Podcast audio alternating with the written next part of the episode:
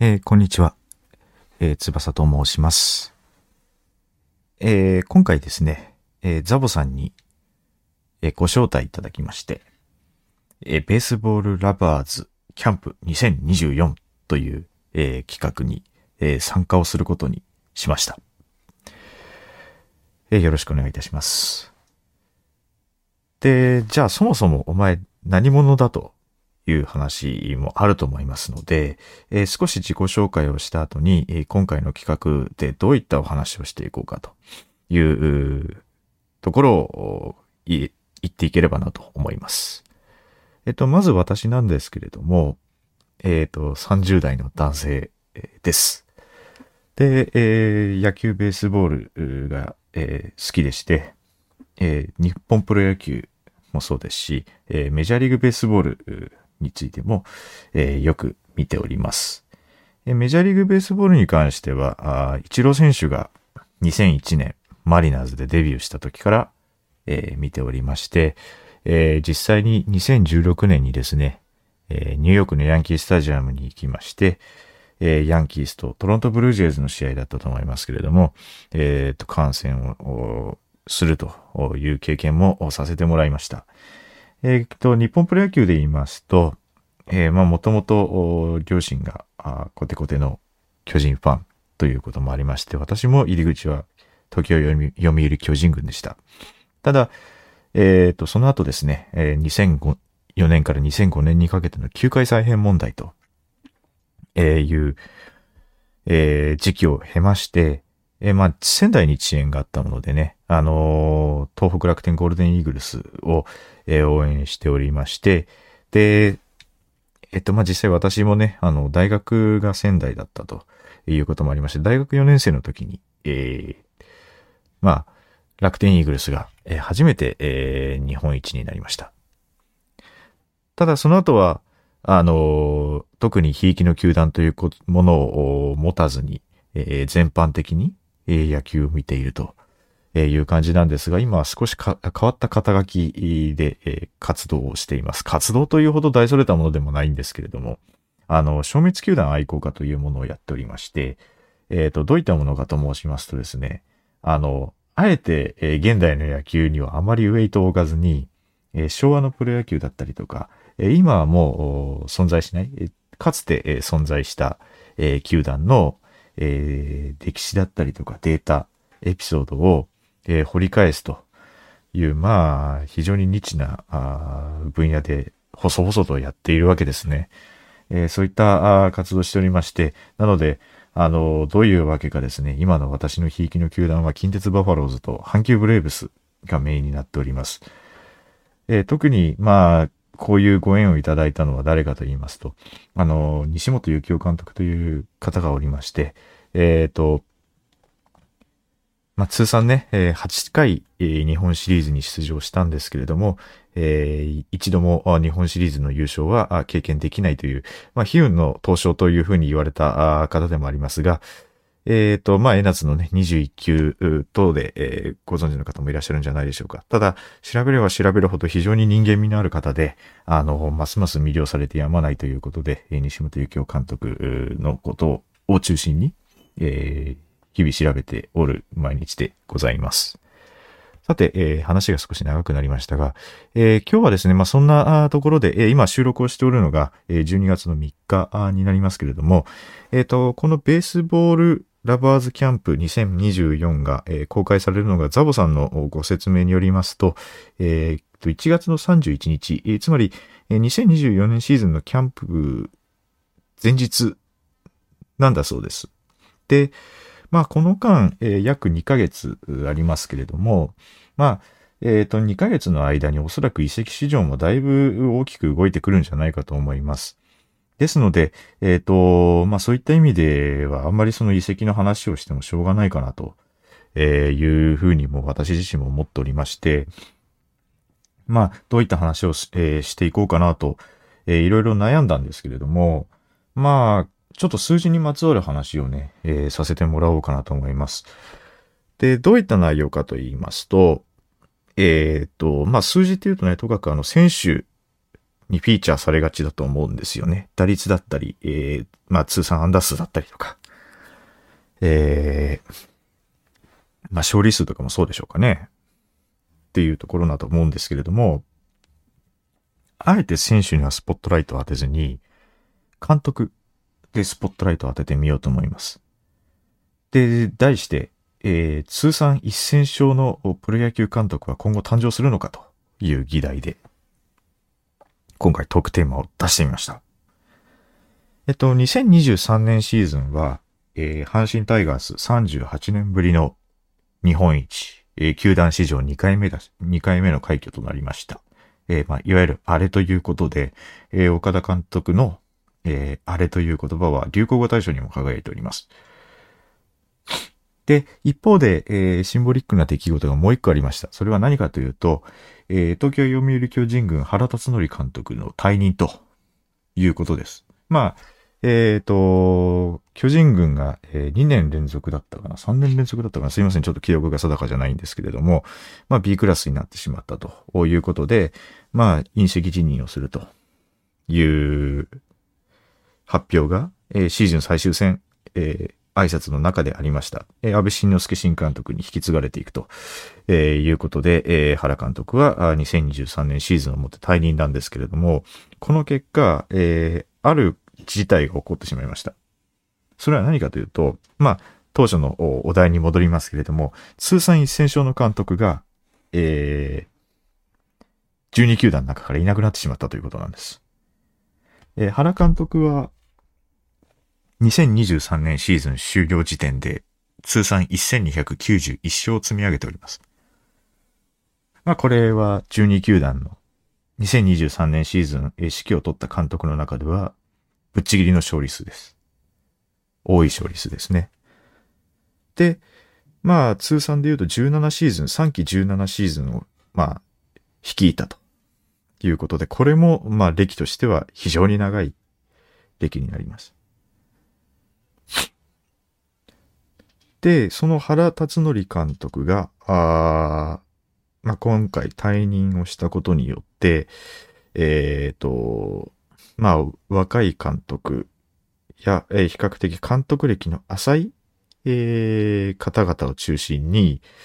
えー、今後のペナントレースはあ競われていくと思います。まあもちろんその最年長、そして監督歴が一番、えー、長い方というのは、えー、これで阪神タイガースの岡田明信監督に、えー、バトンタッチされるかと思います。ただ、えー、岡田明信監督も、えー、2013年シーズン途中で、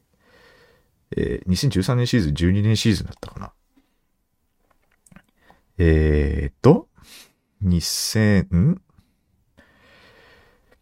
えっ、ー、と、こちらがですね、2010、えー、オリックスバファローズでは、あ12年シーズンの途中休養ということで、えっ、ー、と、まあ、監督を、まあ、途中退任してから、えっ、ー、と、まあ、約11、あ、11年間のブランクがあったと。いうことで、え監督としては通算9年間ということで、えー、原監督のおよそ半分のキャリアなんですよね。で、えー、通算勝利数は666勝。えー、まあ、今回のこのあれも含めてですけれども、まあ、ペナントレースだけをカウントすると666勝と、えー、なりますが、まあ、そうすると、じゃあ今後岡田監督が、じゃあ、まあ、例えばその1000勝をやるためには、あとは、えっ、と、あまり出したくない数字ですが、334勝しなきゃいけないわけですよ。で、334勝するためには、えっ、と、例えばですけれど、シーズン60勝で言っても、6シーズンかかります。これ超えていくためには。6シーズンかかりますし、えー、まあ、シーズン80勝でカウントしても5年はかかる。で、シーズン80勝5年やるっていうのは、まあ、まず今の、えっ、ー、と、入れ替わりの激しいプロ野球界では無理ですね。ということも踏まえると、えっ、ー、と、まあ、えー、これで、そうですね。まあ、6年、7年ぐらいかかるわけですけど、現在岡田明信監督は66歳です。ですから、じゃあ仮にここから6年、7年間ずっと、えー、好調な状態でじゃあ70勝ずつ積み上げていきましょうと、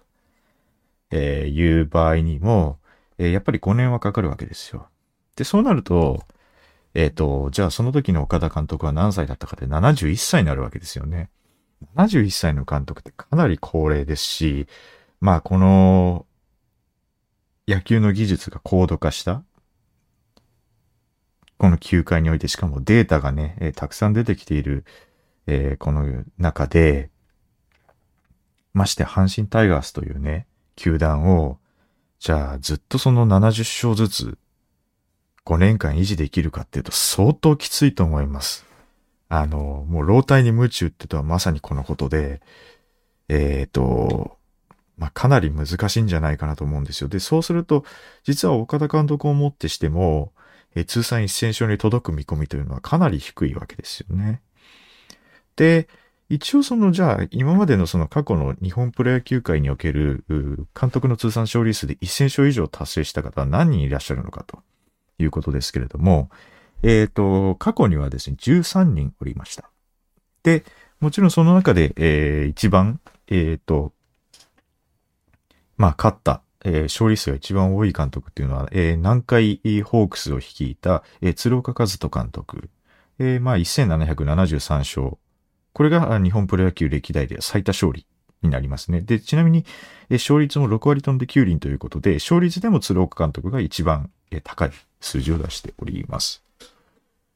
で、次いで三原治監督1687勝、藤本貞義監督1657勝、水原茂監督1586勝、野村克也監督1565勝、西本幸雄監督1384勝、え上田敏治監督1322勝、大貞治監督1315勝、別当薫監督1237勝、原辰徳監督1291勝、星野千一監督1181勝、えー、川上哲治監督1066勝。長島茂雄監督1034勝。ここまでが、えー、歴代で通算1000勝以上を達成した日本プロ野球の監督です。で、今存命の方で、えー、この水準に一番近い位置にいるのが、えー、実は、えー、近鉄、日本ハム、そして楽天等で、楽天で、えー、指揮を取った、えー、梨田正隆さんですけれども、えこちらが805勝。で、一番、え存命の方では1000勝に近いラインに現在いらっしゃる方にはなりますけれども、ただ、梨田さん自身ももうすでに70歳を超えてらっしゃる。ということで、まあ、新型コロナウイルスのね、感染で一時、ちょっと重症という報道も出ておりましたけれども、まあそういった諸々の体調面考えると今後その年齢とね体調面考えた場合に、えー、監督を引き受ける可能性っていうのはやっぱり極めて低いと、えー、言わざるを得ないと思います。で、そうすると、おまあ、梨田さんも、一戦勝にはおそらく届かないだろうと、え、思います。で、次に存命の方で、え、この水準に、一番近い、あの、この水準に近いのは誰かというと、栗山秀樹さんですね。え、まあ、えー、今回侍ジャパンのね、あの、監督として、えっ、ー、と、WBC で14年ぶりの世界一を、あの、達成しましたけれども、まあ、栗山秀樹監督が、えー、日本ハムファイターズで10年、えー、指揮を取りまして、えー、684勝なんです。栗山監督で684勝までガクッといっちゃうわけですよ。で、栗山監督は、えっ、ー、と、WBC の監督退任の時にも監督業からの引退を明言されてますので、栗山監督自身ももう、えっ、ー、と、現場復帰というのはよほどのことがない限り考えにくいと思います。となると、で、まあ次が、えっ、ー、と、次存命の方で言うと、あ、次の存命の方で、あのー、この水準に達すのが、まあ、岡田明信監督666勝ですね。で、まあ、山本浩二監督が649勝、落合博満監督が629勝、伊藤勤監督が626勝。で、工藤公康監督で558勝。といった水準なんですけれども、そうするとかなりこの数字って狭きもんだということがわかるわけですよ。で、まあ、やっぱりその、それなりに手腕があって、実績もあってじゃないと、積み上げられない数字でして、で、じゃあ、この13人の一戦勝、まあ、通算一戦勝を達成した監督、13人おりますけれども、どれぐらいの歴率いてるかというと、鶴岡監督で23年。で、まあ、三原監督26年、え、藤本監督で29年。20年以上率いてる監督なんですね。まあ、一応、えっ、ー、と、この後のね、水原監督に、野村監督、西本監督、上田監督まではもう20年以上。で、大貞治監督でようやく18年。で、ペットカール監督でまた20年という、まあ、流れ、あのー、状態で、まあ、少なくとも、まあ、あの、20年近くは皆さん率いてると。で、まあ、原監督が17年、星野監督17年、川上監督がちょっと珍しいパターンで、えー、14年ということですね。なので、まあ、川上監督が、まあ、いかに、まあ、V9 のね、時代なので、あの、いかに強かったかということなんですけれども、まあ、確かにこれ11回リーグ優勝して11回日本一なのでも驚異的な強さなんですが、まあ、この川上監督の V9 時代の巨人をもってしても14年、通算1000勝にたどり着くまでにかかってるわけですよ。で、まあ、長島監督は15年ということで、まず、まあ、結論から言うと、まあ、ゼロではないにしても、この1000勝の監督が今後にプロ野球界に出てくる可能性っていうのは、限りなくゼロに近い気がしています。というのは、そもそも、あのー、今の日本プロ野球界でこんだけの年数を、これだけの年数をその、預けられる機会がまずない。っていうこと。15年以上率いる機会っていうのはまずありえないと思うんですよ。だから5年スパンとか、あの、そういったところでもう5年やれば長い方だと思うし、えー、監督によってはもう2年3年でスパッと切られてしまうというのが、えっ、ー、と、まあ、今のね、入れ替わりの早い時期になってくるかと思うので、まあ、そうするともう到底、あの一戦勝にはもうたどり着かないかなと思います。もうむしろ500勝でももう名勝ラインかもしれないという感じなんですよね。まあちなみにまあ、まあそうすると、じゃあどういう形になってくるかというと、まあその、もちろんこの監督歴の長さっていうのは信頼の裏返しでもあるんですけれども、手腕を認められてなんですけれども、ただ一方で、やっぱりその、勝つだけじゃなくて、やっぱり日本シリーズに勝つということを、かなり強く求められてきているんじゃないかな。まあもちろんそれは当然のことなんですけれども、今まで以上にその日本シリーズに勝つということにウェイトが置かれている気がしています。ですからそうするとじゃあ今後のタイプってどういう形になるかというと、例えば、え鶴岡監督とか三原監督みたいなタイプではなくて、えっ、ー、と、まあ例えばですけれど、え通算498勝、実動8年、えー、日本シリーズには4あ、リーグ優勝は4回、えー、うち日本シリーズ制覇3回、広岡達郎さん。えー、まあ、こういった形の数字の出し方っていうのが監督の理想像になってくるんじゃなかろうかというふうに思うんですよね。っていうふうになると、まあ、いよいよ監督っていうのはシビアだなというふうに思うんですよ。だから、まあ言ってしまえばその1000勝以上した監督の中で、えっ、ー、と、まあ、日本シリーズ優勝を経験してない監督というのが3人いらっしゃいます。まあ、えっ、ー、と、まず藤本監督ですね。まあ、ただ藤本監督の場合は、えっ、ー、と、まだ1リーグ制の時代も結構ありましたので、まあ、そういった意味ではその2リーグ制になってからの日本一っていうのが経験がないと。いうことになるかと思います。で、まあ、西本幸雄さんは0回ですけれども、まあ、別途薫さんにいた、まあ、に関してはリーグ優勝も日本一もなしというところで、ただ、別当さんの監督としての手腕って非常に評価高いんですよ。で、これは何かというと、弱小チームを、あの、戦える集団にしたということで評価が高い。要するに育成型の監督ですよね。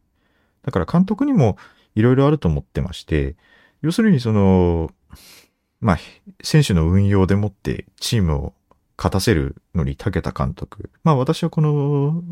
タイプの監督って、まあ、上田監督がまさにそうだと思ってるんですけれども、で、一方で西本さんやこの別当監督みたいに、えっと、もう基礎がなってない弱小チームを一から作り上げて土台をね、構築するのに長けた監督。要するに戦えない集団を戦える集団に持っていくのに武田監督っていうのは、いると思うんですよね。だから、そうすると、まあ、より、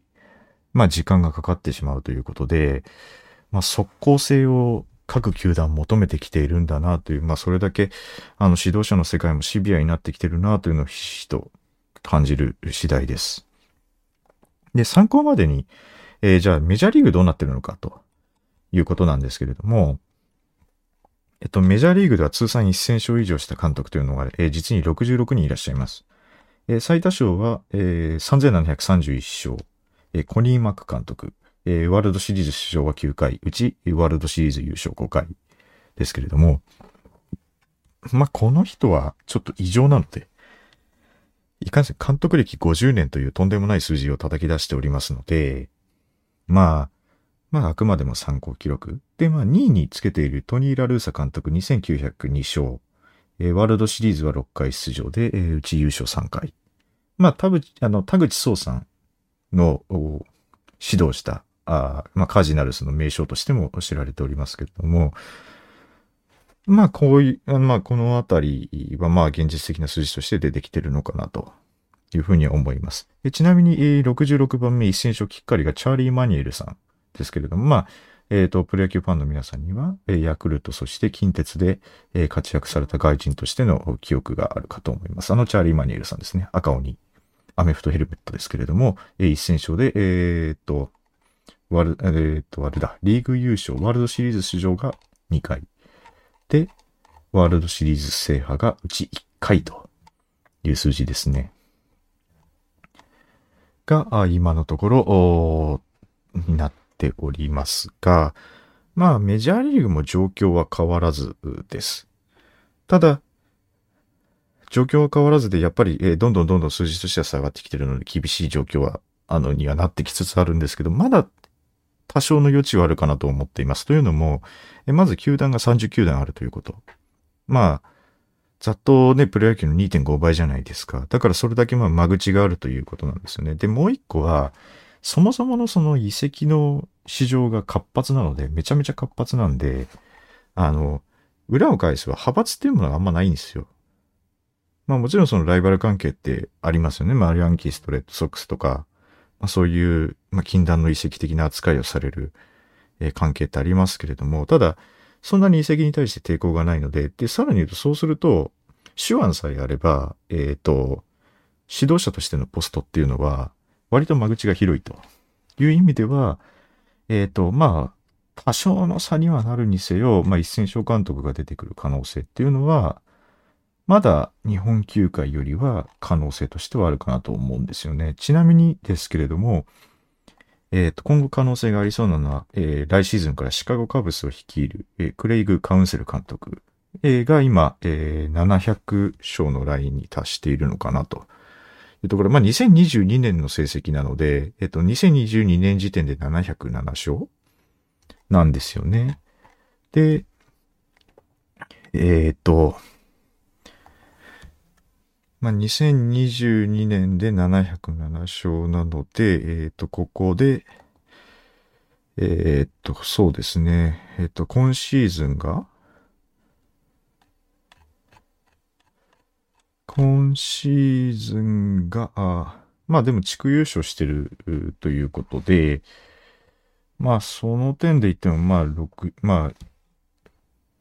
80勝、90勝ぐらいはしてる計算にはなると思うんですよね。だからまあざっと800勝ぐらい今してるということは、まあ今後もまあ2、3年ぐらい引き入れば、おそらく1000勝には到達するだろうとは思います。という感じで、えっ、ー、と、まあ、あ今後はね、まあ、よりシビアにその日本シリーズでの結果、短期決戦、クライマックスシリーズでの勝率っていったところが、シビアに求められてくるのかなとは思いますので、まあ、そうすると、あのー、まあ、よりね、あの、監督業っていうのはシビアなものになってきて、えー、息の長い仕事にはしづらいものになってくると、なってきそうですね。だから、まあ、その意味では、あのーまあ、なかなか入れ替わりが激しくなってくるし、で、えー、さらに言うとそれによって、まあ、運用方針が、まあ、コロコロ変わるわけだから、まあ、チームの成績も、まあ、安定しなくなってくるのかなという気はしています。で、一方で、それによって、えー、受ける恩恵って何なのかなというふうに少し想像を巡らせてみると、えっ、ー、と、まあ、現役ドラフトというのが昨シーズンからスタートしておりますけれども、まあ、昨シーズンとか2022年シーズンからスタートしておりますけれども、まあ、あの、まあ、1球団でダメでも別の球団でまた開花できる可能性があるというのは出てくるのじゃないでしょうかね。だからそうすると、まあ、あの、いわゆる派閥とかしがらみとか、そういったものがより取っ払われて、えー、より人材のね、あの、起用っていうのは流動的になってくるということで、まあ、それによってまた新たな、あの、組み合わせとかね、あの、化学反応的なものが、えー、日本プロ野球にももたらされるんじゃないでしょうかね。というところを、まあ、楽しみにね、また見ていければ、まあ、まあ、見ていくと、また違った見方もできるかもしれません。ということで、えー、少し話が長くなりましたけれども、こういったところで、えー、まあ、締めくくりにしたいと思います。えー、お聞き苦しい部分もあったかと思いますが、えー、お聞きいただきましてありがとうございました。翼でした。